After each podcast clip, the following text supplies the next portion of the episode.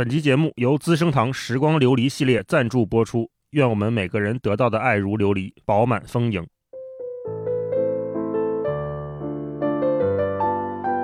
爱是看到好看的想第一时间发给他，吃到好吃的想第一时间送给他。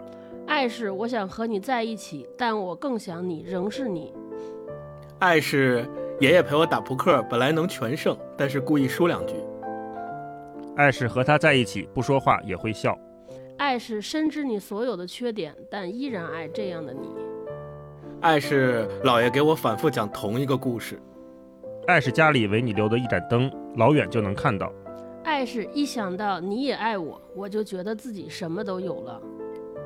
爱是奶奶包的豆沙包，做的鸡汤，煮的面条，拌的麻酱。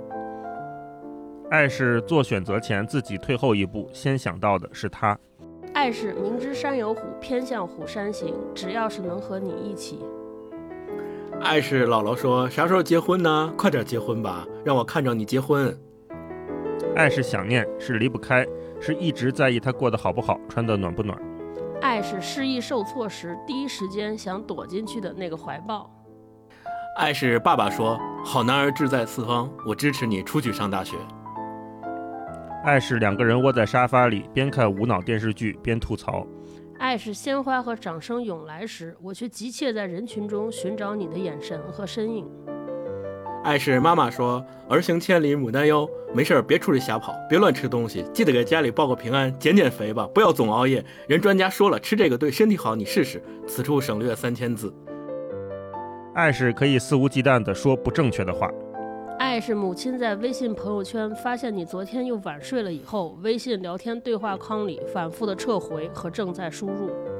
爱是奶奶离世，爸爸一个人在屋里偷偷哭。他说：“妈没了，家就没了。”爱是克服所有问题的勇气。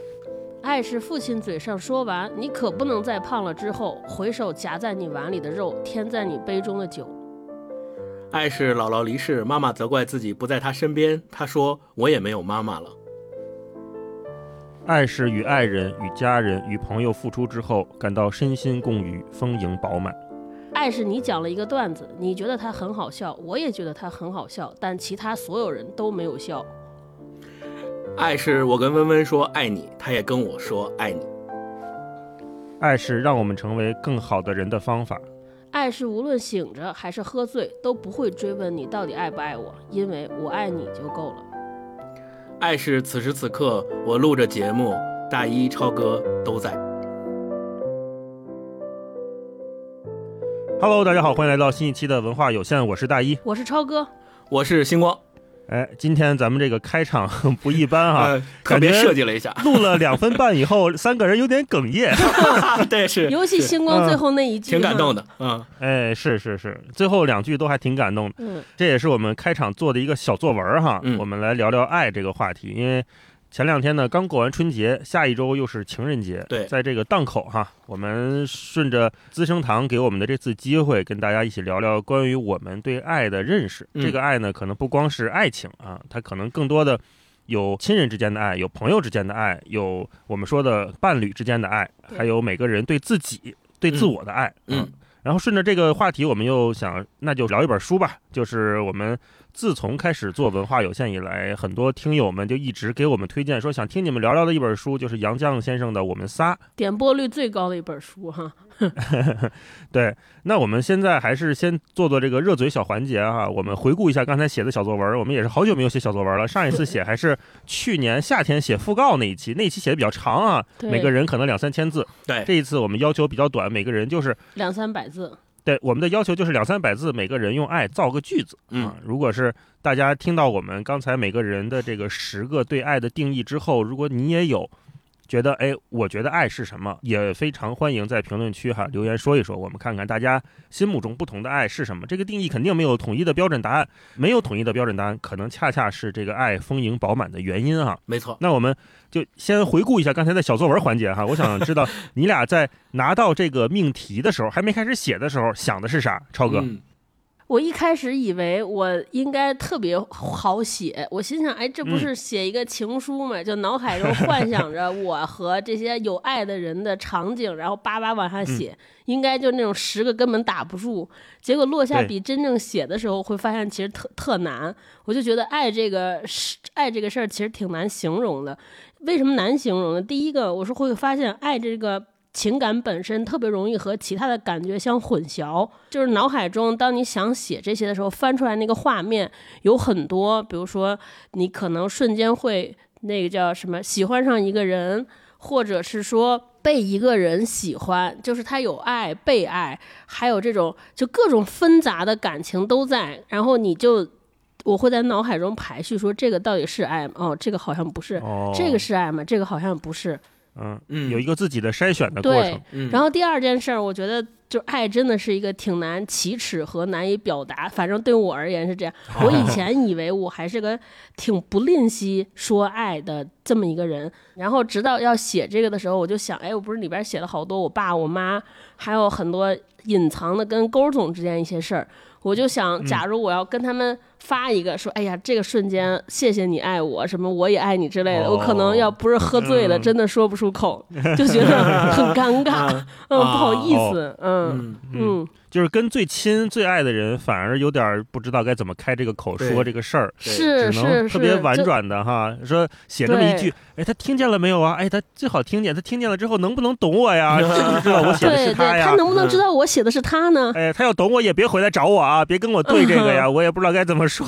对 对对对。然后我看星光写的这个很多都是跟亲人有关的，对啊，好像是跟家人的爱。嗯，你是拿到这个命题的时候什么感觉？呃，我一开始也觉得应该挺好写的，但是刚就是。但是准备落笔的时候，发现写不太出来。后来我就还在上网查了一下那些名人名言、名人名言里面他们是怎么去去阐述爱是什么的。然后还查了好多，比如说大家知道的杜拉斯写的什么“一疲惫生活张东着英雄梦想”之类的这些名人名言，我都查了。我就想给自己一些启发。但是后来我把这几句写下来以后，然后我就开始从呃爷爷那句开始写第一句，往下一写就发现。很多自然流露的情感会在笔尖下自然流淌出来，然后等到都写完了之后，我就渐渐就把前面查到的那些名人名言都给删掉了，只留下最后 我自己写的这些。就是我我的感觉站在巨人的肩膀上，我自己的感觉就是还挺五味杂陈的。主要就是因为我写的很多呃人回忆的这些故事啊，都是他们可能已经离世了，爷爷奶奶、姥姥姥爷都不在了，所以他们跟回忆跟他们在一起的一些点点滴滴的时候，心里肯定是有难过的，有不舍得的，也是一种。也是觉得呃非常想回到过去，再一次体会这样的情感的，但是现在也没有机会了嘛，所以我一个是非常的遗憾，一个是不舍，但是呢，同时我也感觉到我在现在三十五岁，对吧？这这三十五年的过程当中，我学习过、看到过、听到过。亲身体会过的、付出过的、也得到过的这么这么多的爱，在我身边围绕，我感觉自己是非常幸福的。所以这个又让我体会到，说刚其实大一老师最后的那个结尾的那句话，就是我们每一个人如果都能够在这样的爱里面成长，都能够在这样的爱里面去体会的话，就像是我们一直有丰盈饱满的存在萦绕在我们身边。我觉得这个这点是非常重要的，这是我的真实的体感。是的，嗯嗯，哎，这个体感还挺准确的，我也是。写这个之前啊，我就想小作文嘛，以前咱们都是几百字起，甚至几千字起。我想说这次写十个造句，那还不简单？因为我哎，我我布置下去这个作业之后，我还想，哎，是不是布置简单了？是不是应该弄个难点的？那造个句谁不会呢？对吧？后来是什么？对吧？对，我因为我总觉得，就是我们一下子猛地想起爱是什么的时候呀，一定能想出那么两三个瞬间或者三五个瞬间，觉得哎，这是一个特别有爱的时刻。对，但是。呃，我不知道你们俩那个数字限度到哪儿哈，我大概写到第五六个的时候，我就有点卡住了。哦，我就开始不知道我还有什么维度可以去发现、去感受我曾经付出的爱也好，或者说我接受到的爱也好。嗯，我好像以前我们说的那个爱，可能是父母之爱啊、家人之爱、朋友爱、爱人之爱这种东西会多一些。但再往下还有什么呢？我好像需要从一个新的角度去看到爱对我的影响。后来我写了。最后一个我写的是爱是让我们成为更好的人的方法。嗯。嗯我觉得爱它不光是一个我们给予和收到的这么一个东西了，它变成了一种存在的方式。嗯。嗯。我在写的过程当中就会觉得，哎，好像这个爱的定义在发生变化，或者我对它的理解就越来越丰富了哈。对，嗯。最开始对爱的理解可能是说一种很简单的，或者说很直白的描述，比如说和他在一起不说话也会笑，这个就是我跟霹雳在一起两个人嗯。很正常的，就很日常的，我们觉得哎呀好有爱的瞬间。嗯然后慢慢的又想到有会有一些场景啊，比如说一起看电视，对吧？一起出去旅行，这也是。然后我看星光也写了好多，对就很具体的细节，对就比如说呃你妈会给你长篇的唠叨，是吧？给你转发，对就这个我们以前看觉得哎呀挺烦的，但是。在这个语境下，我们再看，好像他真的是爱。然后说这个老爷还是爷爷打牌故意输给你，我，哎呀，这个太暖了！我就嗯想说，你在写这个的过程当中，是不是也有这种心理的变化，或者说嗯。对爱的这个定义的变化是什么样的情况？有，其实我在写这个过程当中的时候，因为我是其实我最开始的时候就想写每一个我感受到的，呃，萦绕在我身边的这些亲人朋友给我的爱，呃，还有包括爱人给我的爱这细节，所以我在回忆他们嗯。每一个人跟我相处的过程的时候，我就是着意的去呃回忆他们跟我的细节，他们说的是什么，他们是怎么做的，所以我是一句一句按照每一个人来写的，然后前面就是长辈、爷爷、姥爷、奶奶、姥姥这四个，然后呢。最后就是我写到第四句的时候，就我的感情变化还是就是很挺大的。第四句我写的是爱是姥姥说啥时候结婚啊，快点结婚吧，让我看着你结婚。啊，对，因为我姥姥前一段时间才去世，然后她也最终没有看到我结婚，所以我写到这句的时候还是就是还是感觉挺。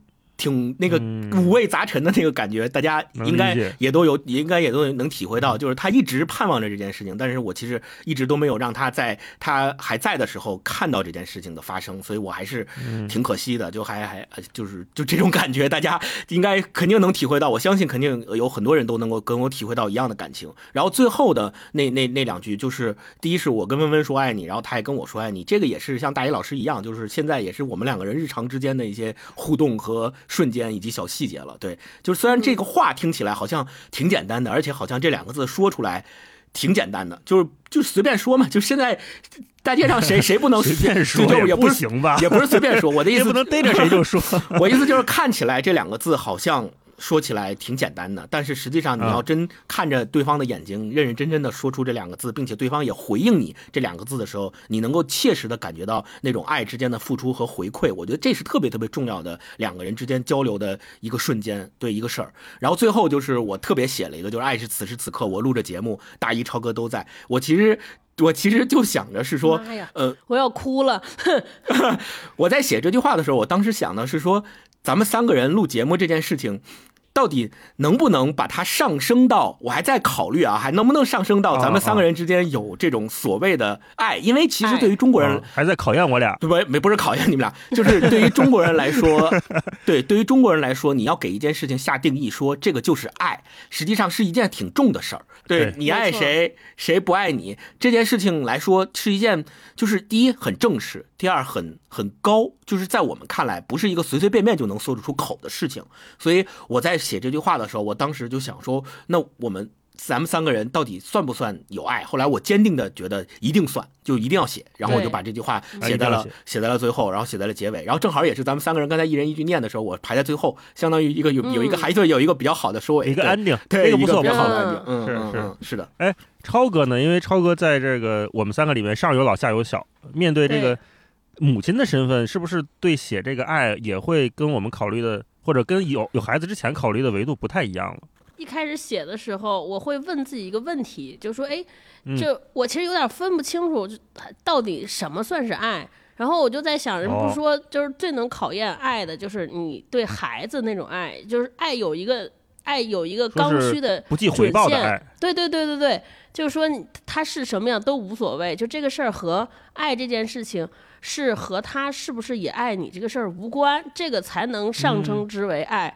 对他不是说因为你爱我我才爱你，而是说无论你爱不爱我，我都爱你。我就在想到这个标准之后，我会发现这种不计回报啊，或者是说不计较付出这件事儿，说起来挺简单，其实挺难的。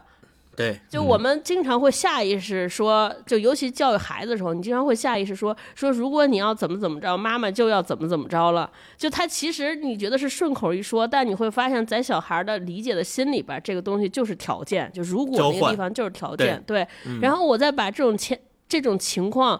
把把这种关系迁移到我和我父母身上的时候，你会发现，其实我父母对我的爱真的就是特别无私，因为很少听见我爸我妈说说，哎呀，那个就我不是写了好多细节嘛，就是我妈有时候看见我熬夜什么，她就想给我发消息说你要注意身体啊，乱七八糟。哎，我喜我很喜欢你说的那个，就是撤回又正在输入的那个啊，一下有画面感。就是他。他也在找说，哎，我到底用什么样的方式和他说，好像又显得我不是责备，又能让他关切。然后我妈就写完撤，写完撤，然后我打开那，就是就是在正在输入，嗯，对我后来就以前我会觉得哎好烦啊，干嘛呀？就对吧？我是我，你是你，不用管我，我这睡没办法。但是现在我好像也会站在我的角度去体谅他们，因为我也是个母亲，我也在想说，有一天我要跟铁锤说这些话的时候，我可能也是这样。所以我觉得爱啊，就是一个循环，就是你收到了爱，再把你收到爱再爱出去，就是形成了这么一个温暖的闭环，这个世界才挺美好的。嗯，对，特别对。超哥说这个我特别有体会，因为我在我的那句话里面也写了我妈特别唠叨嘛，我还此处省略三千字，实际上是一个夸张，没有这么唠叨，但是他也会经常提示我在。生活当中的各个方面，并且每次我出去旅行的时候，他都特别担心，然后每天都让我报平安，就心就一直悬着。你像我都这么大了，三十三十好几的人了，他我出门他还会这样。就现在现代社会了，都已经治安咱们中国都不错了，他还会各种担心吃的好不好啊，会不会吃坏肚子呀，各种各样的，会不会有危险啊？其实一最开始的时候，年轻二十几岁的时候，我也觉得有些时候我妈说的这些有点多余，就是没必要，是不是太烦了？而且我特别担心的是，他每次想这些。事会让他自己心里造成非常不好的影响，老让他担着心也不好。人活在焦虑当中，总是会不好的嘛。但是后来我渐渐渐渐的发现，就是人到了这个程，到了这个时候，或者说作为妈妈来说，她没有办法抑制她心里边的这种感情的流动。就是他就是因为他他知道我出去不住的想关心，他知道我出去了，他就是担心我的安全，他就是担心我能不能吃好，能不能喝好，能不能睡好，他就是担心这些事儿。你就是告诉他，你别担心，没问题，肯定不会有问题。他也担心，所以我觉得这种 感情上的无，就是对于他来说，可能是一种感情上的无奈，他没有办法抑制自己的这种情绪。第二个是对于我来说，我我作为儿子，我是接收到的他的这些信息，我越来越感觉到这是一种。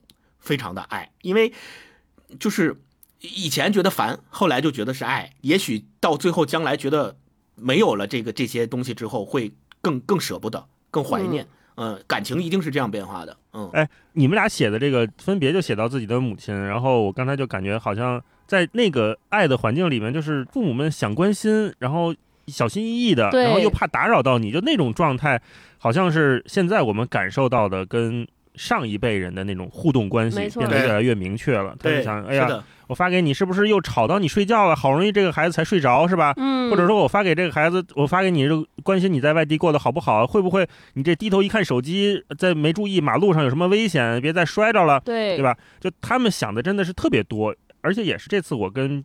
霹雳一块回去过年，也感觉到就是霹雳妈，她是一个心很细的人。就每一次她做决定之前，她会想很多东西。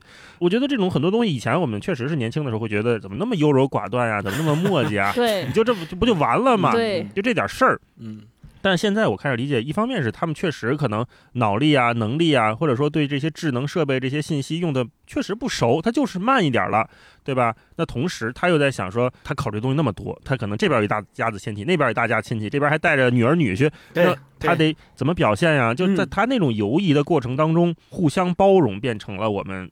呈现爱的方式，对，是互相包容，也涉及到我写的那一条，就是爱可以肆无忌惮的说不正确的话。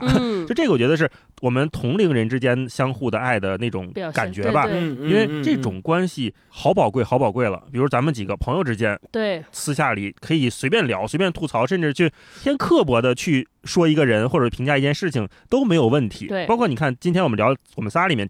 就是钱钟书和杨绛的关系也是这样的，一会儿我们再聊。是的，我觉得那个是一个爱给人安全感特别特别宝贵的一种表现。嗯嗯，因为我们现在都知道，你说一句不正确的话，在当今和在他们那个年代，好像后果还都蛮严重的。嗯对 这个我们这个时代可能能能让你的互联网身份在这个时代破产，社死了，在他们那个时代，可能是让你这个人就现实中你就对对过不下去了。是是的那爱是这种互相包容，给彼此的安全感，又变成了一种新的形式啊。嗯所以聊到这儿，我们会发现，我们对爱的讨论、对定义可以是无穷无尽的，对呃，无限的。每个人可以说出很多很多的场景，感动自己，也感动对方的。那我们今天再从我们仨这本书里面再好好聊一聊，我们看到的爱到底是什么样子的，它有嗯多么的丰盈饱满哈。嗯，那我们就还是先请超哥给我们介绍一下这本书。我们仨这本书，呃，不厚，但是所有人读完之后都感触颇深啊。这有好的，也可能也有不理解的地方嗯。嗯超哥来先介绍介绍。对我们仨其实就是一本回忆录嘛。简单来说，这个写回忆录的主人是杨绛老师，钱钟书先生的夫人太太，这也是一个中国文学史上或者文化史上特别有名的一个家庭，著名嗯家庭的回忆录。这本书写的背景比较独特，是杨绛老师在丈夫。在自己的丈夫和女儿先后离世之后，大概四到五年这个过程中，她在自人生自己人生九十二岁高龄的时候开始动笔写这个内容，其实和书名高度一致，就叫《我们仨》，就是说写了我丈夫和女儿三个人的生活。这真的是这本书里边只有他们三个，多余一个都没有，就是多余 多余的人都没有任何的闲笔，甚至连他的女婿可能也就是。总总共全文七万字儿，只有两行吧，嗯，只有嗯，然后就事无巨细的交代了我们三个人在一起的生活。这本书整个其实分两部分，第一部分呢，它其实是有点像是短篇小说，或者整个写的比较飘渺、比较美。他在写一个梦境，这个梦境里边讲的就是，万里长梦。对呃，我的女儿和先生离开的。那个过程，就他们生病离开这个过程，他把这个过程变成了一个梦来讲述。然后后边呢，第二部分呢，就是一个非常正常的，或者我们非常比较常见的一个写回忆录的形式，从他和钱钟书先生刚刚结婚，一起去牛津游学开始写起，从一九三五年吧，大概写了有六十多年，这一家人是怎么风风雨雨一起度过的，最后又写回了他们两个离开，也是一个循环，就这么着完结了。像日记一样。对对对，嗯后边还附带了一些他女儿写的信，还有他们家庭生活中的一些跟亲人啊，他们三个人之间的一些书信往来。就我在这个书里边，在这个我们仨里边，我会发现。杨绛老杨绛先生自己也也写过，他为什么要动笔开始写我们仨，其实是源于他的女儿自己在就是女儿钱媛在病床上就已经开始说动笔要写一写我们三个人一起生活的这个故事。结果女儿很不幸的是，在故事还没有开始写多长时间的时候，就不幸的离世了。所以杨绛先生相当于是接过女儿的笔，自己把我们仨的故事写完。嗯，只是变成了说嗯我记忆中的我们仨，就大概这书就讲了这么一个故事。嗯，嗯嗯，那就接下来还是让星光给我们介绍介绍，简单介绍一下杨绛老师和他的家庭。对，好，呃，著这名家庭应该是对中国最著名的知识分子家庭，可能都没有之一了。对啊呃，杨绛呢，他是一九一一年出生的，呃，一百零五岁的高龄离开我们这个世界的，二零一六年去世的。然后他的本名不叫杨绛，本名叫杨继康。他是出生在北京，但是祖籍是江苏无锡人。杨家呢，跟钱钟书老师的钱家其实都是无锡人，他们也都是无锡的知识分子的大户的家庭，就是都是书香门第。呃，他们的父亲、祖父，还有更上一辈的这些老人们，他们都是读书人，所以呃，让自己的后辈读书，让自己的后辈去，咱们现在叫考取功名，或者叫。呃，成为知识分子以后回馈社会，成为知识分子以后成为社会的栋梁，这个一直是他们这两家对于自己后代子女的教育的原则和根本。所以呢，他和钱钟书老师相当于都是出生在这样的家庭以后，呃，成长起来的。他本名叫杨继康，后来为什么又叫杨绛了呢？是因为他的兄弟姐妹们就是。呃，叫快了，然后咱们现在北京也说叫吞音了，所以吞了音之后，把杨继康就简化为杨绛了，然后这个也成为了哦他后来自己写剧本的时候给自己起的一个笔名，他也自己给自己起叫杨绛，所以后来也都一直用这个名字啊。他的家庭包括他的父亲和母亲的那一边呢，咱们就不多说了。呃，总之就是无锡的杨家和无锡的钱家，大家都知道是非常有名的知识分子的传统的大户家庭就可以了。呃，他跟钱钟书的相识呢，是在呃清华大学呃上学的时候，他当时在清华读研究生，然后遇遇见了这个钱钟书。钱钟书当时和他见面的时候，有坊间传闻啊，我不知道是不是真的，有很多人都这么说，是说他们两个第一次见面的时候，钱钟书就跟他说我没有订婚，然后杨绛就回答说我也没有男朋友。所以这两个才子佳人就在一起了，对，两个才子佳人在一起了。然后一九三五年的时候就订婚、结婚、共结连理。然后他们俩结婚以后呢，像超哥刚刚前面说到的，呃，杨绛就陪着钱钟书先生去了牛津上学。钱钟书他是牛津上学，是考的这个庚款留学。咱们之前读钱钟书的《围城》那一期也介绍过这段经历。对，就是根据这个经历写的。对，当时的第一名考到了公款的庚款留学的这个留学生的费用，公款出国。现在据说钱钟书先生的那个当年的分数也是最高的，后来也没有人超越他。所以他考到了这个好分数以后，拿着公款留学的钱去牛津大学读学士学位。然后杨绛呢是陪着他一起去，但是杨绛实际上是没有奖学金，也没有就是上学的，就正式在那边上学。算是陪读，对他是以旁听生的身份在那个学校里面图书馆里面读书，然后是旁听去上那些课，因为他本身也是一个特别喜欢读书、特别喜欢文化的这么一个人嘛，所以他在那块是一边陪着钱钟书呃上学，一边自己也在那边学习。这个是他们两个在牛津的岁月。后来呢，他们也还在巴黎大学进修过一年。然后随着国内的抗日战争的愈演愈烈，他们这些留学生留英的、留法的这些留学生就中断了学业，纷纷回国，想要去看看能不能以自己的力量为古祖国的抗战做贡献。所以呢，他们两个人就从英国呃坐船回到了中国。回到中国以后呢，就开始经历了他在这本书里面所写到的那些颠沛流离的、风雨飘摇的一生的生活，跟钱钟书一起。然后在上海，他们俩回到上海以后，就呃，上海当时已经被日本人。完全包围了，就成了一个孤岛，所以他们两个人也为这个工作呀、为生活、为生计啊奔波。比如说钱钟书当时没有大学聘他，然后他的这个呃，相当于呃杨绛的父亲把他在大学里面的上课的那个钟点就移给了钱钟书，让他能够挣一些钱贴补家用，所以就相当于有这样的一些呃生活上和工作上的嗯。奔波吧，还有安排，反正就挺苦的，在那段时间时期内，因为毕竟是抗战时期。后来呢，呃，抗战结束了之后呢，啊，然后也也在上海孤岛岁月的时候，这段时期内，杨绛也开始写剧本。所以我们后世就一直评价杨绛老师说他是有名的作家、翻译家，其实也是剧作家。他在上海写了一些剧本，然后也在上海有排演、有上演。对，后来在呃。整个抗日战争结束以后，国共内战四九年的时候，他们两个没有选择去台湾，选择留在了大陆。这个在这本书里面也有非常详细的描述，后面我们也可以分享，就是他们两个当时为什么选择呃留在了大陆，他们的心理的变化和心理的想法到底是什么。后来呢，定居北京以后，钱钟书就在清华和在那个中科院去进行这个某选的编纂组的组员的研究员的工作。钱钟书之前我们在读《围城》的那段时间也介绍过这段经历，反正后来。各历次的运动吧，三反五反也好啊，知识分子洗澡也好啊，还有咱们大家都熟悉的那十年动乱也好啊，在这些历次的运动当中，他们两个人因为这个所谓的资产阶级反动权威的这个罪名，也受到了很多的批判，包括去下放干校劳动，包括去送到郊区去劳动去，还有包括他们的女儿钱媛也是，后来他们的女儿也是知识分子，所以这个就是关于杨绛老师的这本书，还有他的一些生平的介绍。嗯嗯，呃，我读这本书的时候，不知道你们俩感觉怎么样？有时候还挺矛盾的，因为一方面呢，他给了我一个特别迷幻的感觉，尤其是前半部分啊，然后后半部分呢，他又那么的具体，就具体到。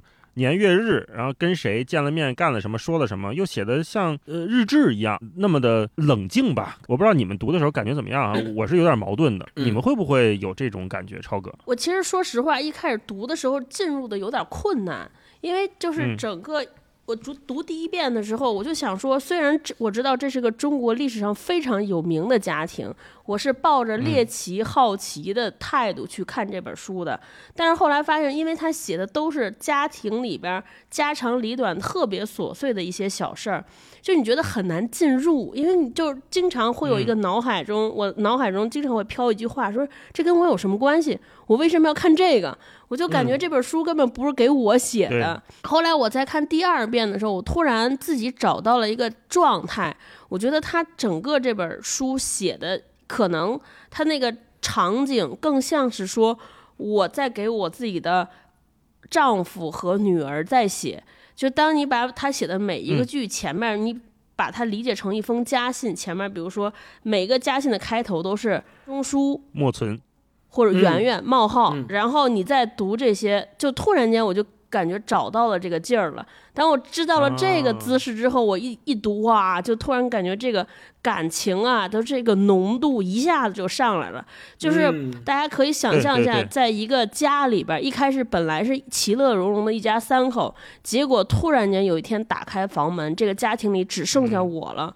我回看家里边的。每一个锅碗瓢盆，每一件家具，以前都能看到他们的身影，现在只有我一个孤老太太，那怎么办？我想念他们，或者排解我这种想念的唯一的方式，就是和他们说话。就我们看电视的时候，或者看电影的，经常看到有一种表演啊，在怀念一个逝去的人。我对逝去人的思念，就通常有两种演法。一种演法呢是说，我找一个外人、第三者。跟他喝点酒，跟他说：“哎呀，我有多想他，多想他，他是谁谁谁。”这是一种演法，还有一种演法呢，就是说我回到家里边，打开他们的影集或者相册，在那儿和他们喃喃喃的自语，假装你还在这个屋子里边。我跟你念叨，我今天做了什么？我看到这个床，想到了咱们在床上玩；看到这个锅碗瓢盆，看到这个桌子，想起了咱们在一起吃那个饭。就对于我来说，肯定是第二种，他更是更深情，更打动我。就是你知道，这一个人可能是在他失去了这个家庭其他成员之后，他很难走出来。所以，所以当我在在读的时候，我就觉得他这个字里行间虽然有克制，虽然有那种淡然，但是你我能感觉到他一定是在压制着自己的淡然，平淡背后是那种巨大的。无法抒发的那种能量在，所以哇，阅读就觉得又觉得很轻盈，对吧？一个人把一家人六十年的事儿用七万字写完，他肯定是很轻盈、很飘逸的。你像咱们自个儿写六十年的生活，一年写一万字，六十多年怎么样得五六十万字，对。对，但是他这个清明背后就有巨大的，就我觉得那个感情啊是非常沉重的。就我这么想念这么一个人，但又不能事无巨细的写，且有一些事情已经注定想不起来了，只能用手头现有的这些零件来拼凑我们的生活。我觉得这个其实还挺难过的啊，这就是我整个读的一个过程。所以对我来说不是矛盾，反倒是一种这种写法让我更感到了他的那种深情。嗯，这是我的理解。嗯嗯嗯。对，我在读这本书的时候，后来我想到了我的那个矛盾点在哪儿。就我之前，嗯，很年轻的时候读过，其实根本就没能没能理解，就读完也就全都忘了。我这一次再开始翻第一遍的时候，我意识到我一直在跟另外一本书做对比，就是张一和写的《往事并不如烟》。哦，那个呢，也是写了基本上是一家人大半辈子的生活，而且那个书蛮厚的嘛，大概得有个二三十万字。是啊，那后来他又写的《伶人往事》等等，像张一和老师他。去写一段感情，回忆自己的父亲，回忆他当年的那些经历的时候，他的那个感情啊，是描写的相当具体的，就像我们看一个特别精致的雕花一样，就每一笔你都能看到。但是杨绛先生这本书，它就像一个白描，短短几笔给你画一个人的简笔画出来。对，那剩下的留白。属于我自己的回忆，我就不跟你讲那么多了吧。没错，会有这种感觉。对，在这种对比之下呢，《往事并不如烟》是我很年轻的时候读的。那会儿读的时候，我觉得那种感情很对我的胃口。我觉得就是这才像是一个回忆录，对吧？怀念家人，特别丰盈，特别的那个丰富多彩，然后就是每种颜色都写到了。我再回来看杨绛老师这本书，我发现可能真的是人到中年，或者是有了一定的时间经历积累之后。我们好像能理解他去描写我们仨那个角度了，像超哥说的，加一个冒号，加一个对象，他好像一下就通了，对，一下就点透了。然后我看的时候，我是尤其的被他前面那个万里长梦所感动。没错，嗯也是，当我知道了她是一个老奶奶，人到暮年，身边最亲爱的两个人几年前已经离开自己了，然后她坐在书桌前去写这一切的时候，我觉得这个梦极其的宝贵，它也有另外一个层面的丰盈和饱满。对它带着一个我太想呵护它了，我觉得这个老奶奶真的很不容易的那种感觉。你看，就关于家、关于爱的这种书，我们国外的不说，国内的中文作品，咱们书节目里聊过的就好几本儿，你和我、回忆录秋园，嗯，秋园对，回忆录，暮然后电色将近影我们还聊过嗯饮食。对，暮色将近，就是国外作家嘛。然后中文作品我们聊过《饮食男女》电影，也是关于家、家关于爱的这些讨论，何以为家，对吧？人和人怎么相处，关于爱的定义到底是什么？这种讨论非常非常多。对，因为我们太爱一个人的时候，往往是很舍不得一段关系的，不管是在现实中还是回忆里，我们都会天然的去无限接近那段往事。嗯哼，就是我要写的足够的细，对吧？我要必须得拍着一个哥们儿肩膀，喝了喝了大酒，痛哭流涕的跟他说，我到底有多想念了想念这个离开我的人。这种感觉是完全无可厚非的，也是我们每个人都非常天然的欲望。嗯，当我哈，我个人我看到这种题材的时候，我会感觉到作者这种浓烈的感情拉扯着自己跟读者之间的关系，然后去描述那段粘连不断的东西。然后我们作为读者也是会去想去接近那个特别浓烈的那个核的。这个趋势是我一直有的，这也是我矛盾的地方。但是这本书，我觉得它是一个七万字短暂又漫长的告别。嗯对对对，他用一种特别勇敢的隔了一层或者退后一步的方式去写了杨绛先生跟钱钟书跟钱媛这个家人爱人之间的感情。对没错，尤其是刚才我前面说这个说这个梦境，就一开始我其实没看懂，就我嗯第一遍的时候我完全不知道他在干嘛，哦我觉得这是一个特务机构吗？怎么就把钱钟书老先生就接走了？然后为什么在船上住？然后又没别人？是是，是然后啥也不让问，然后什么所谓的这个古驿道到底是啥？什么意思？就刚开始这个隐喻、嗯这个意象，我是完全看不懂的。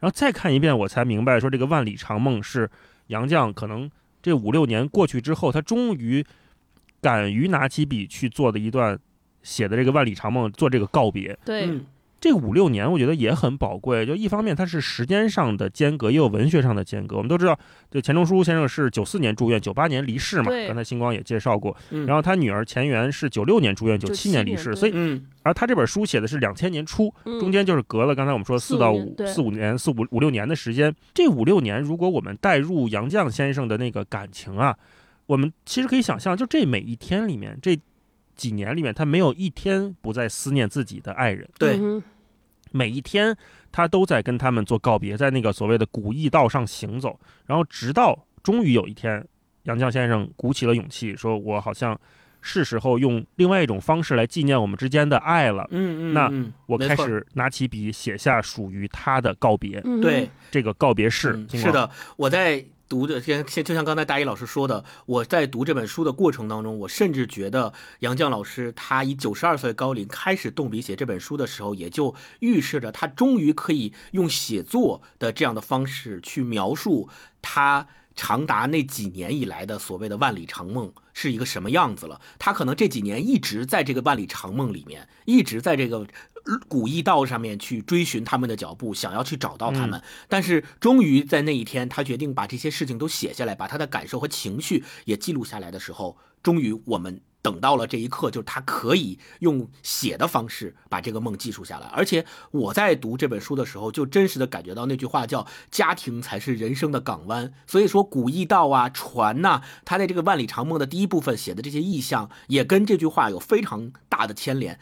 呃，我后来读到第二部分，然后尤其是跟结尾的那个呃重新返回头来看的时候，我就会发现，实际上万里长梦可能恰恰是他在呃前缘和钱钟书先生他们两个人住院生病期间，他来回奔波照料的过程当中他的体会，然后这个时候就变成了一种虚实之间的交融，就是实是可能他确实在这个过程当中需要照顾他们两个，而且要互相隐瞒一些信息和病情，比如他不愿意让钱钟书先生知道自己的独生女其实也在生着重病，他也不愿意让呃圆圆知道他的父亲正在生着重病，两边都得瞒，而且两边他都得照顾，都得奔波，都得想到，在这个过程当中一定是劳累的，一定是焦虑的，一定是担忧的。那他把这种担忧的实和他后来动笔写下这个万里长梦描述的时候这种虚结合在一起，我就觉得特别感人，因为我自己也有过这样的真实体会。我奶奶去世之前的前一天晚上，我就特别特别特殊的做了个梦，之前从来没有梦到过。然后就在前一天晚上做梦，梦到说我跟奶奶一起去一个什么地方。然后我们两个在大门口的时候，那个大门口的那个人就拦住了我们。他问我们说：“你们从哪儿来？你们是谁？你谁跟你来的？你要送谁来？”我就跟他说：“我奶奶叫什么？我是送我奶奶来的。”然后就把奶奶送送过去了。然后我就醒了，醒了之后我就看到信息，我妈妈给我发微信说奶奶在晚上的夜里就去世了。所以就是这个关联和这个牵连，就。给也给了我一种虚实之间的感觉，就我甚至于认为杨绛老师他在前面写的这部分梦境是真实描述，就他自己可能脑子里真的有这样的一个古驿道，真的有船，真的有客栈，真的有来回奔波的这样的意象，所以他才能够写出来，才写的这么真实啊！这个是我的切身体会，并且我我不认为他这两章是矛盾的。第一个，刚才咱们前面说了，是我认为是虚实相间的描述；另外一个就是后来那部分变成了理性的叙述，就咱们看来，甚至于。细节到哪年哪月哪天发生的这种相当客观，对这种理性的叙述，客观写实，脱离了梦境。但是这两章配合起来，其实我觉得后面那一章跟前面这一章结合起来看，也体现了一种想法，就是人生如梦。就他跟他们两个人，我们仨在一起经历了这么多年的各种各样的故事，风雨飘摇的人生路走过来之后，就是人生如梦，就是已经分不清楚到底哪部分是现实，哪部分是梦境了，就似真亦幻。啊，另一部分就是我觉得整个把这两章结合起来看这一本书，就会觉得说前面梦境也好，后面写实也好，把它放在一起。杨绛老师一直在问一个问题，就是他在写这本书的后面，可能他一直有一个问题在问，就是就这么结束了吗？就是我们三个人的一生，我们三个人携手走过的一辈子，就这么快告别了吗？说我们经历的这些坎坷和故事，就这样在梦里消逝了吗？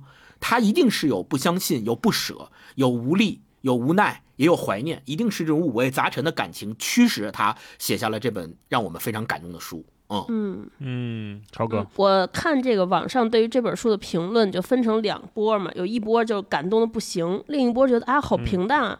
就是我自己暗自揣测，我觉得有一些朋友可能在他的人生经历中失去过至亲。就这个至亲是属于那种我经常特别常和他频繁的见面，我们经常有一段时间每天要生活在一起，或者至少一礼拜见很多次。如果有这种失去至亲这种经历的人再看这本书，可能他的那个情感的那个连接度会更高。如果有这个经历的人，一定会会非常能看懂梦境的那个隐喻。为什么？就如果一个家里有至亲失去的时候，我觉得大家最长的反应就是。我在问自己：说我到底现在是梦，还是说我多么希望失去亲人那件事儿本来也是个梦？就是他本能情感的反应是我不接受，就我不接受家里边的人离世了。就这不接受，它是有两个维度，一个呢是说我生理上，就是说我生活的这个习惯上还不适应。就我本来每天回家能碰见这个人，或者像我姥爷去世的时候，说每周末我姥爷都要叫我吃饭，但是哎。今天回家，这个人不在了，所以你那个时候生理上一直想的习惯是说，生活习惯上你的自己提醒说，我还是认为这个人没有走，没有离开，他可能是不是出门了、出差了，或者是忙别的去了，所以我没看见他。然后心理上，然后同时你心理上其实也是一个。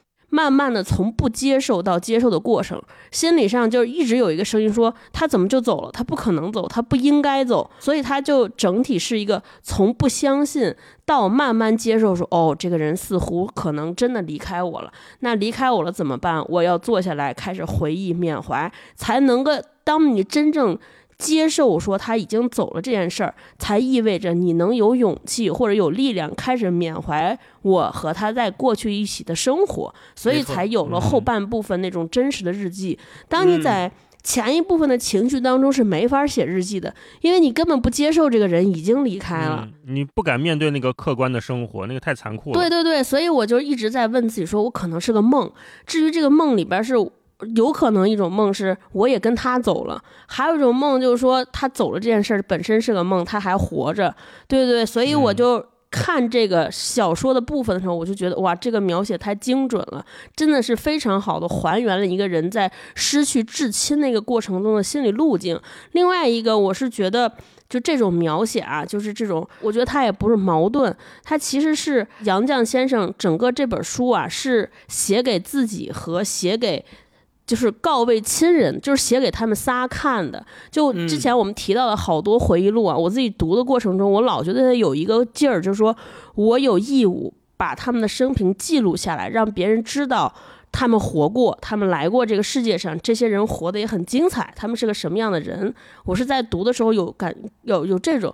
但是杨绛先生这本书，我读的过程中一直觉得说他在说别人不重要，别人知不知道我们的生活不重要。我现在就是写一个东西，让我能好好好的离开你们自己告慰，我能就是接受这件事情，也算告慰你们。至于其他人看不看懂无所谓，所以就变成了一个私密的贴己的这种话。然后看的过程中，就这种私密贴集，我觉得这个感情更浓。嗯嗯嗯嗯，对。再往后说一步，就是这个梦。刚才我们都说，对于杨绛先生对他自己书写的意义嘛，我就想，如果对于读者来说有什么意义呢？就是让我们所有人多了一层想象，就是同时往后退一步，就当一切没有那么具体之后，嗯，呃，他的这个文文学进入梦境之后，好像我们就进入了一种可以互通感情的空间。对，这个梦。呃，他所谓的万里长梦，是杨绛为所有读者提供了一个慷慨的浪漫的空间，用他的梦容纳下了所有人的思念。对，我们所有人都可以通过他的这个梦去回忆、去怀念我至亲至爱的人，我跟他们相爱的瞬间是什么样的。你看他。在梦里面，有的东西他会写的极其的细致，比如说做一顿早餐，对吧？怎么用烧开水泡红茶，然后热了牛奶，然后（括弧）我们吃牛奶红茶，然后说煮了老嫩呃煮好了那种五分钟的鸡蛋，很嫩的合适的鸡蛋，对，然后烤面包机烤好面包，然后从冰箱里拿出黄油果酱放在桌上。他这种事无巨细的描写，在后面那个我们说的非常具体的、客观的时间那个那个篇章里面，我看的反而少一些。嗯，就是在前面这个梦境里面，他会把这种大家彼此相互照顾的场景写得很细致、很细致。对。然后，当我们刚才又又说，当我们知道了一切写作的缘起之后，我们知道杨绛先生是那么的心态在写下这些的时候，我们每个人可能都能通过梦去回忆自己的过去，对吧？对。再多说一句，就是这个万里长梦，我们看上去很缥缈、很虚幻。那我刚开始想，是不是说杨绛先生这个脑力也达到了极限？是不是他有些事记不清了呢？才写这个大梦呢？你看到后面知道不是的，他记得相当清楚，哪年哪月几天几点，恨不得他都知道谁来了，发生了什么，说了什么，日记一样那么事无巨细。我们就更可以肯定，他这个前面的缥缈的梦和后面这个极其具体的记录是有意为之的。对。变成了一种特别必要的想象和面对这种生死的态度。嗯，没错，没错。嗯，那接下来我们就进入这本书这个分享环节哈。有没有哪个段落让你觉得哇，写的太好了哇，这就是爱呀？啊，我们来每个人分享个两段吧。好，那超哥先来吧。我先分享一个我觉得很快乐的，就讲他们一家三口一起出去下馆子，我特别喜欢这段。嗯，是这样的，我家那时的阿姨不善做菜。钟叔和我常带了女儿出去吃馆子，在城里一处处吃。钟叔早年写的《吃饭》一文中说：“吃讲究的饭，事实上只是吃菜。他没说吃菜主要在点菜，上随便什么馆子，他总能点的好菜。他能选择，选择是一项特殊的本领，一眼看到全部，又从中选出最好的。他和女儿在这方面都擅长。”到书店能买到好书，学术上能评选出好文章，到绸布庄能选出好衣料。我呢，就仿佛是一个昏君，我点的菜终归是不中吃的。吃馆子不仅仅吃饭吃菜，还有一项别人所想不到的娱乐。钟叔是近视眼，但耳朵特聪。阿元耳聪目明，在等待上菜的时候，我们在观察其他桌上的吃客。我听到的只是他们的一一言半语，也不精心。钟叔和阿元都能听到全文，我就能从他们连续的评论里边听边看眼前的戏或故事。那边两个是夫妻在吵架，跑来的这男人是夫妻吵架的题目，他不就是俩人都说了好多遍名字的人吗？看他们的脸。这一桌是请亲戚，谁是主人，谁是客，谁是主客，谁和谁是什么关系？谁又专爱说废话？他们都头头是道。我们的菜一一上来，我们一边吃一边看。吃完饭算账的时候，有的戏已经下场，有的还演得正热闹，还有新上场的。我们吃馆子是连着看戏的，我们仨人在一起，总有无穷的趣味。嗯嗯，那太好了。对，我觉得这一段儿就怎么体现丰盈？我觉得前半部分就是他在事无巨细的过程当中，书中还有很多啊，事无巨细的回忆当中，都由不住的在夸自己的先生好，自己的女儿厉害，就是这种赞美是由不住的。我觉得我们爱过一个人，你就会明白，就是当你爱那个人的时候，即便他在所有人眼眼中都觉得很平常，甚至有点不堪，可是，在我们眼中总觉得他非常特别、非常厉害、非常了不起。对，对所以他即便是在回忆吃菜的过程中，还得夸，哎呀，钟叔特别会点菜，由会点菜想到说他的人生很会做选择，这种敬佩和怜爱，就是由不住的就体现出来。另外，就后边想的这些说，哎，我们一家人吃饭的过程中，一边吃一边看着前面的戏，大家很热闹。我觉得这就是这个整个过程中体现这个家庭的趣味，整个你会觉得这一家子是一个特别有趣儿、特别好玩儿的一家人，所以我特别喜欢这段儿。嗯嗯嗯特别好。哎，嗯我哎，星光来一段。我们仨却不止三人，每个人摇身一变，可变成好几个人。例如阿元小时才五六岁的时候，我三姐就说：“你们一家呀，圆圆头最大，钟叔最小。”我的姐姐妹妹都认为三姐说的对。阿元长大了会照顾我，像姐姐；会陪我，像妹妹；会管我，像妈妈。阿元常说：“我和爸爸最哥们儿，我们是妈妈的两个顽童，爸爸还不配做我的哥哥，只配做弟弟。”我又变为最大的。钟叔是我们的老师，我和阿元都是好学生。虽然近在咫尺，我们如有问题问一声就能解决，可是我们绝不打扰他。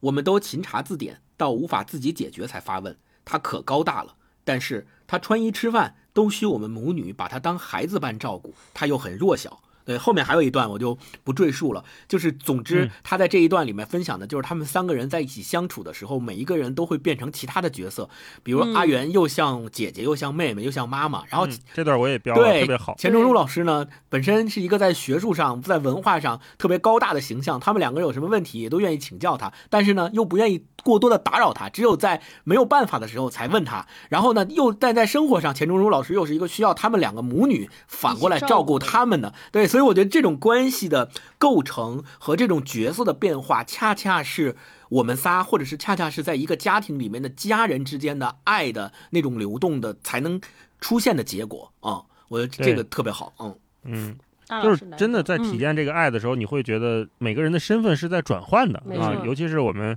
平时跟自己爱的人在一起的时候，有时候就觉得这对方就像个小孩儿一样，有时候你嗯觉得你像个小孩儿一样。嗯对啊，这这身份是不固定的，是的，流动是的，嗯，对，呃，我分享一段开头吧。对，开头就是这个万里长梦的刚开始这个描写哈，刚开始的场景呢，视角进入了他们家，发现他们三个正在玩闹，玩得很开心。呃，前面呃说钟叔把自己缩得不能再小，紧闭着眼睛说：“我不在这里。”他笑得都站不直了。我隔着他的肚皮也能看到他肚子里翻滚的笑浪。阿元说：“有不在场证明吗？”我也忍不住笑了。三个人都在笑。嗯，客厅里电话铃响了几声，我们才听到。就这一句啊，我后来在读的时候才读出真正的韵味，就是前面是三个人都在笑，笑到这个声音大到电话响都没有听到，等了一会儿才听到。就这么一比，你就知道原来这个家里的快乐是那么那么的强烈，显眼，那么的强烈，对吧？嗯嗯嗯，然后接下来是这个悬念就就起来了。我当时看的时候就是没看懂那一段啊。他说接电话照例是我的事，写回信是钟书的事。我赶忙去接，没听清是谁打来的，只听到对方找钱钟书去开会。我忙说钱钟书还病着呢，我是他的老伴儿，我代他请假吧。对方不理，只命令说明天报道，不带包，不带笔记本，上午九点来车接。我忙说，请问在什么地点报道呀？我可以让司机同志来代他请假。对方说。地点在山上，司机找不到。明天上午九点有车来接，不带包，不带笔记本。上午九点，电话就挂断了。钟叔和阿元都已听到我的对答，钟叔早一溜烟的过来坐在我旁边的沙发上，阿元也跟出来挨着爸爸，坐在沙发的扶手上。他学的几句安慰小孩子的顺口溜，每逢爸爸因病请假，小儿赖似的学心虚害怕，就用来安慰爸爸。滴了滴了耳朵，呼噜呼噜毛，我们的爸爸吓不着。我讲明了电话那边传来的话，很抱歉没敢问明开什么会。按说钟叔是八十四岁的老人了，又是大病之后，而且他也不需要担任什么需他开会的职务。我对钟叔说：“明天车来，我带你去报道。”钟叔并不怪我问不明白，他一声不响地到卧房去，自己开了衣柜的门，取出他出门穿的衣服，挂在衣架上，还挑了一条干净的手绢儿放在衣袋里。他是准备亲自去报道，不需我代表。他也许知道我不能代表。嗯，这一段我再看的时候，我才就是越看就是身上会起鸡皮疙瘩。他们刚开始一家人那么其乐融融的在玩笑嘛，一个很陌生的电话打过来，很神秘，而且不容置疑的跟你说，你去几点几点，明天报道，不准带包，什么都不能带，早上九点有车来接，然后问去哪儿，不说不知道，只是再次重复说地点在山上，你们找不着，有人来接，什么都不许带。这种命令，对于像杨绛、钱钟书他们经历过那个时代的人来说，本身就是一种很恐惧的。就是你在现实中接到这么一个电话，你会很恐惧。当然，我们现在可能体会不到，我们现在就挂了嘛，你个神经病，你电信诈骗，对吧？对。但是当年这种命令是不容置疑的，是人们无法理解的，从天而降的，不知道是噩耗还是喜讯，都不知道。在梦里面，他再一次接到了这种让他心惊胆战了一辈子的电话。那这个电话背后意味着的，就是我们知道。是时间要把钱钟书先生带走了。那打来电话的可能就是他的命运在召唤他，说到时间了，对吧？你们什么都不用带，就他自己来。然后钟书并不怪我问不明白，他自己一声不响的到卧房去，自己开了衣柜的门，取出他的衣服挂在挂在衣架上什么的。就你就知道啊，那在这里，在这个梦里面，其实钱钟书先生他也知道了自己的命运是这样的，我要跟着命运走了，呃，谁都替代不了的。然后最后这句看得我很心疼啊！他是他是准备亲自去报道，不需我代表。他也许知道我不能代表，嗯，两个人知道要分开了，然后我也没有办法，那我就自己把衣服拿出来，我自己去吧。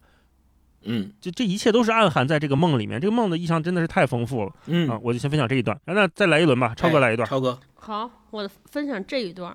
三里河寓所曾是我的家，因为有我们仨，我们仨失散了。家就没有了，剩下我一个，又是老人，就好比日暮穷途的羁旅倦客，顾望徘徊，能不感叹人生如梦幻泡影？但是尽管这么说，我却觉得我这一生并不空虚，我活得很充实，也很有意思，因为有我们仨。也可以说，我们仨都没有虚度此生，因为是我们仨。我们仨其实是最平凡不过的，谁家没有夫妻子女呢？至少有夫妻二人，天上子女，就成了我们三个或四个、五个不等，只不过各家各样罢了。我们这个家很朴素，我们三个人很单纯，我们与世无求，与人无争，只求相聚在一起，相守在一起，各自做力所能及的事儿。碰到困难，钟叔总和我一同承担，困难就不负困难。还有一个阿元相伴相助。不论什么苦涩艰辛的事儿，都能变得甜润。我们稍有一点快乐，也会变得非常快乐。所以，我们仨是不同寻常的愈合。这一段应该是相当于对这个家伙这个回忆录盖棺定论一段总结。我看到这个时候，我就觉得，哎呀，这什么是爱？我觉得爱就是有一句那个俗语，应该是广东的，叫“友情饮水饱”。有一种家庭生活是在一起，经过了非常大风大浪、非常华丽、非常绚烂一生，然后回看说：“哎呀，说我们三个在一起真好啊。”那还有一种生活，它其实很平淡，已经平淡到好像在外人看来跟平常人家没有什么不一样。但是，就是因为我和你们在一起，有你们陪着，我觉得这一生非常非常好。哎呀，我觉得就是，我觉得杨绛先生他可能想表达是后一种生活。虽然在我们眼里他们的一生非常绚烂，但在他心中，他可能就觉得那些绚烂是无所谓的。但是我更珍视的是和你们俩在一起的生活，因为有了你们俩，我再平淡的生活都觉得有滋有味；再小的快乐，因为你们俩会也会变成大快乐。哎呀，我都我就觉得嗯特别好。这大概就非常简单的几笔给我们描述了这个爱的真谛吧。嗯嗯，我就分享这段。我来分享一段，就我特别喜欢的一点是杨绛老师，他作为一个知识分子，他跟钱钟书。先生在一起组成家庭，他没有放弃自己的研究，没有放弃自己的学业，没有成为一个我们现在所说的我嫁了人之后就成了一个家庭妇女，需要照顾另一半人的起居生活，而是依然保持着自己的爱好、兴趣、独立性，并且跟钱钟书先生真的是这对伉俪，真的是就是他们两个人互相扶持，甚至在学术上、在文化研究上也能互相帮助、互相扶持，这是我所。看到的，我所感受到的丰盈饱满的爱的另外一个特别好的体现。他在这里面写说，嗯他们两个在牛津的时候，就一句话特别简单。他在牛津的时候说，他我们回到老金家寓所，就拉上窗帘，相对读书。就这两个人就相对读书这四个字，你看多平淡。就两个人回到家，可能也没有过多的话，也没有过多的非得在一起做什么的活动的需求，就是两个人坐在一边各自读各自的书，就这种感情的流动，你说平淡吗？但是我觉得特别特别难得。还有一段就是杨绛老师怀孕，怀孕了之后，呃，钱钟书先生跟他聊说是生男孩还是女孩的时候，钱钟书特别说，钱钟书谆谆叮嘱我，我不要儿子，我要女儿，只要一个像你的。我对于像我并不满意，我要一个像钟书的女儿，女儿又像钟书，不知是何模样，很费想象。就这个又能体会到她的可爱，又能体会到她怀孕之后两个人对未来出生的这个独生孩子的呃一个一种想象和就是不管是什么，我相信呃钟书先生也好，还是杨绛先生也好，他们两个都会特别特别的爱这个孩子的，并且我后面你看后面的这个他们三个人在一起的一生的故事也证实了这一点，而且后来你看钱钟书先生，我们在印象里面一直觉得他是一个大学者，对吧？可能没有对于家庭生活呀，对于这个孩子啊，怎么照顾孩子，怎么跟孩子之间去交流，可能稍微有一点点不太擅长。对，没那么擅长。但是你会发现，钱钟书特别擅长。他跟他逗孩子玩的时候说，有这么一段，他说：“我把他肥嫩的小手小脚托在手上细看，骨骼造型和钟书的手脚一样一样，觉得很惊奇。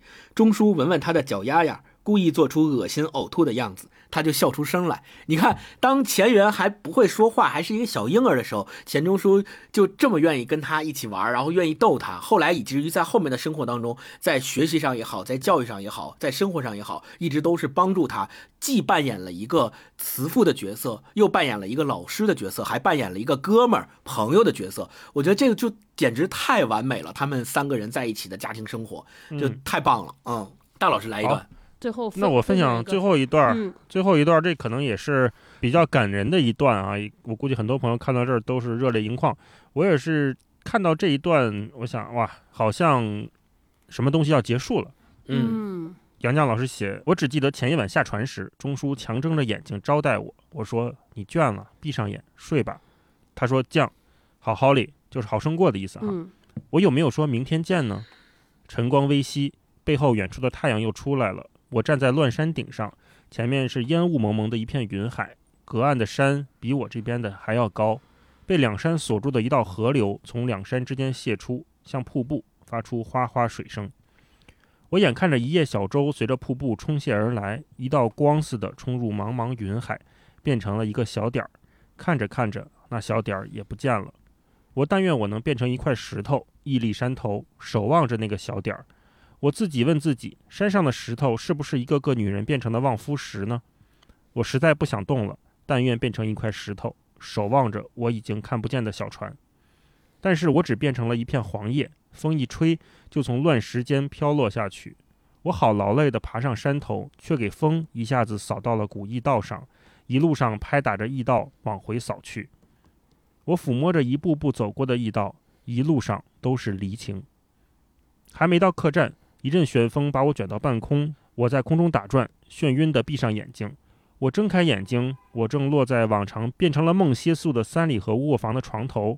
不过，三里河的家已经不复是家，只是我的客栈了。嗯，看到前面的时候，我以为这个古驿道这些驿站只是一个单方面的想象啊，嗯、就是一个我们说时间走到了尽头，然后这个人要走向下一条路去走了。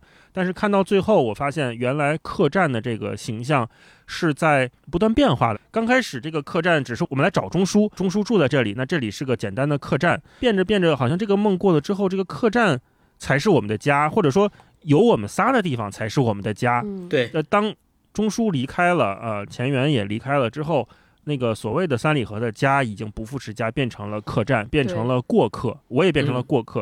嗯、呃，他原来想变成一块石头，这个石头也是他们在后面也提到过，就是三个人之间的那种小小暗语吧，小昵称。嗯，他想变成石头没成功，呃、变成黄叶被这个风卷着走。最后这一段我看的时候，少有的可以说是大场面也好，或者是想象力比较丰富的地方。对，但是看到这儿放在这儿，又觉得很宝贵、很难得、很值得的一段描写。嗯到底什么是家呢？家对中国人的意义是什么呢？是吧？特别好嗯。我再多说一句，就是我在读这个书的过程当中，体会到的那个平平淡淡才是真，以及杨绛老师的这种叙述风格，实际上让我启发了一个点，就在于说我们到底怎么去评价什么叫丰盈饱满的爱？就是有两种方式，一种是如果我们以时间为尺度，我们以为爱的真切就是年，尤其是年轻的时候，会以为说是强烈的肾上腺素爆发的，现在马上必须要的那种事关生死的情绪。但实际上我们在读这本书感受到的那种情绪的流动，是说爱是永不止息。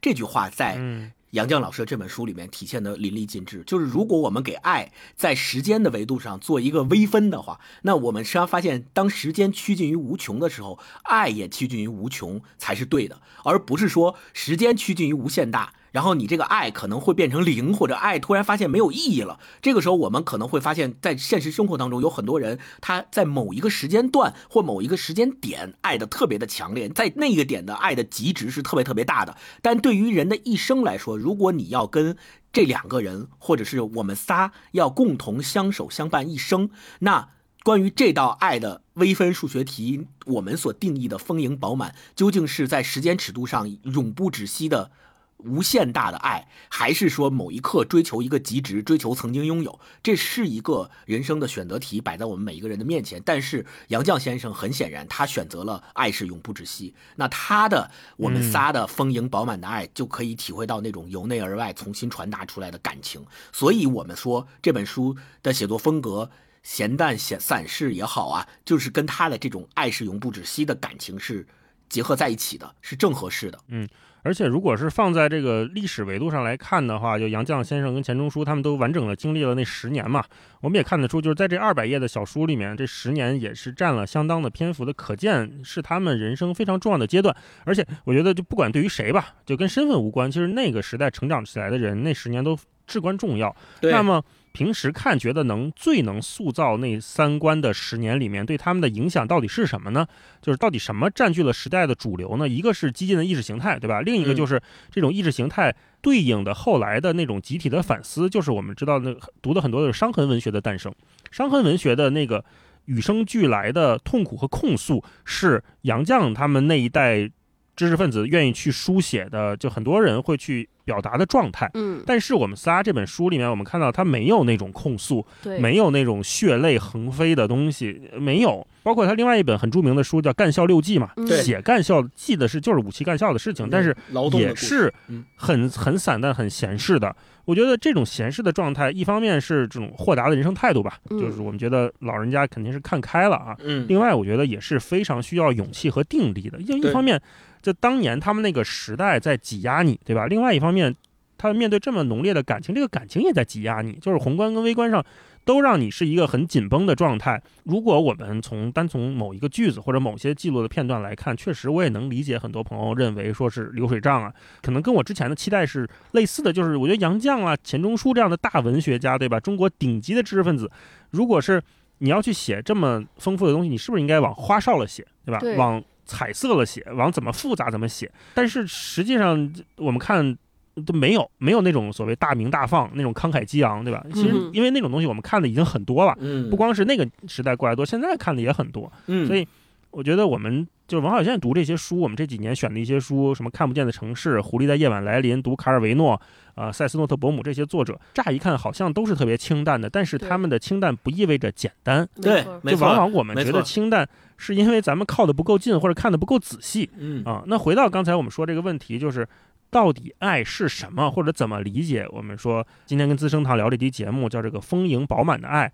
呃，我想听听刚才星光也说过了，我想听听超哥的感受，嗯你是怎么读完这本书，对这个概念有没有什么新的理解？对我，读完这本书有明显有两个感知，一个感知呢，就是只有内心丰盈的人才会好好爱。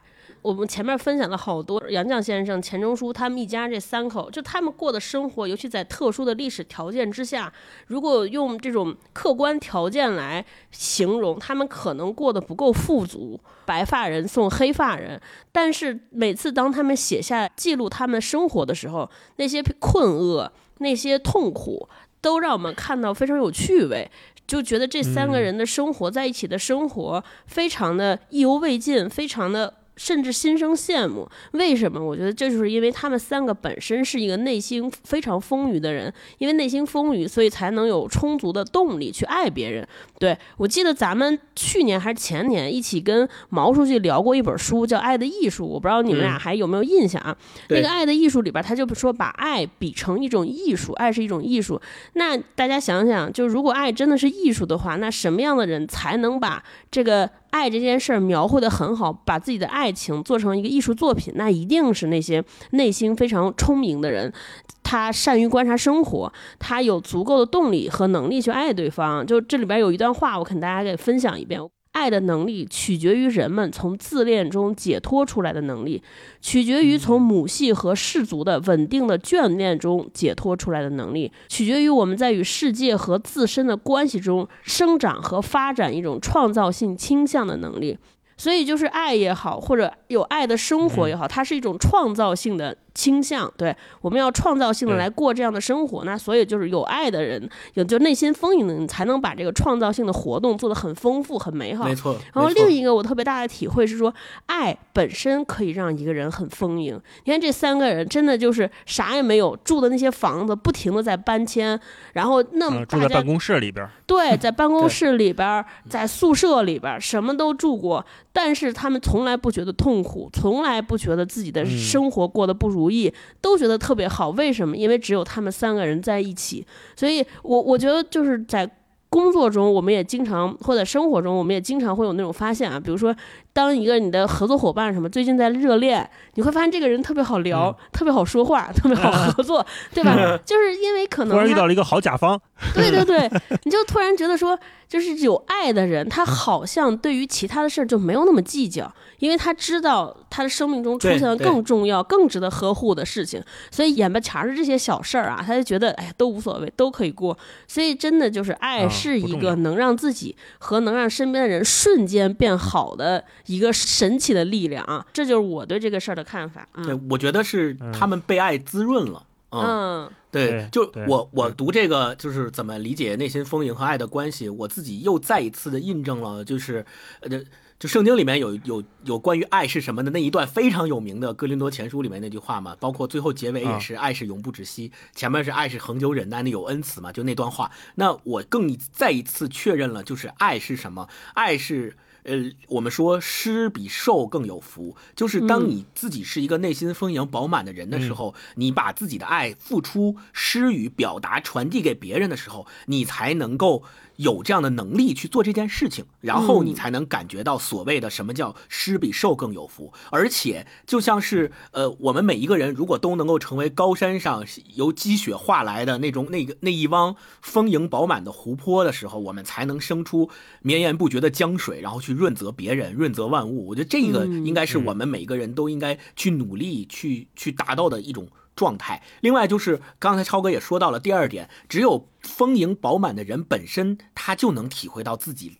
的幸福，他就能体会到这种丰盈饱满带给自己的满足感。他明白并且欣喜于这种爱的付出，然后他也能够做到说不求爱的回报。他比那些没有丰盈饱满的内心的人更能做到不求爱的回报，然后也还能依然保持这种丰盈饱满的状态。所以就像是杨绛老师笔下的我们仨一样，每个人都是丰盈饱满的状态，呃，互相之间的爱就会互相流动，彼此滋养。对，这是我的看法。嗯。嗯嗯。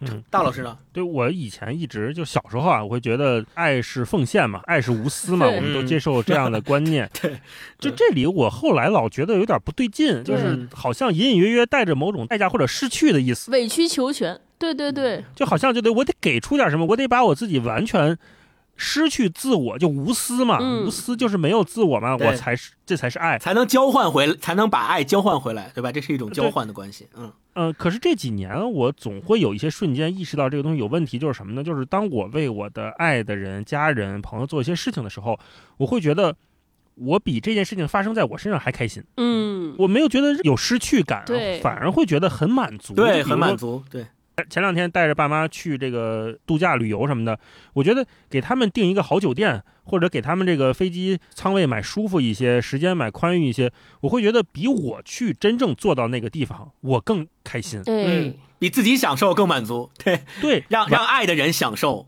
是是，对，完全是因为我特别想给他们花这个钱，嗯或者说我特别想给他们买这个东西，嗯就那种感觉跟以前我接受的那个爱的定义是不一样的。后来呀、我想明白一个事儿，就是也是今天通过跟资生堂一起聊这话题，我意识到这个爱好像它不是某种资源，不是说我付出了五十分的爱我就缺了五十分，爱它嗯更像是一种能量，就是我和他之间不是从属关系，而是刚才超哥说的互相创造的关系，互相嗯给予的关系，就不存在说我付出五十分的爱，更准确的应该是说我创造出来了五十分的爱，给了我爱的人，这样我们每个人就。都有了五十分的爱，这个世界上的爱总和就多了一百分，应该是这么一个关系才是这个嗯爱真正流动的方式吧。嗯对对你看最近哪个人身边有爱，或者他被爱包围的时候，你能感觉到这个人脸上有光，精神头倍儿好，对吧？面带微笑，对，面色红润，都会有这种感觉。所以嗯就聊完今天我们仨这本书，我也觉得我们可能对爱的定义，起码咱们三个又宽泛了一些哈，对又多了一些新的认识啊。嗯也借由这本书，我们感受到了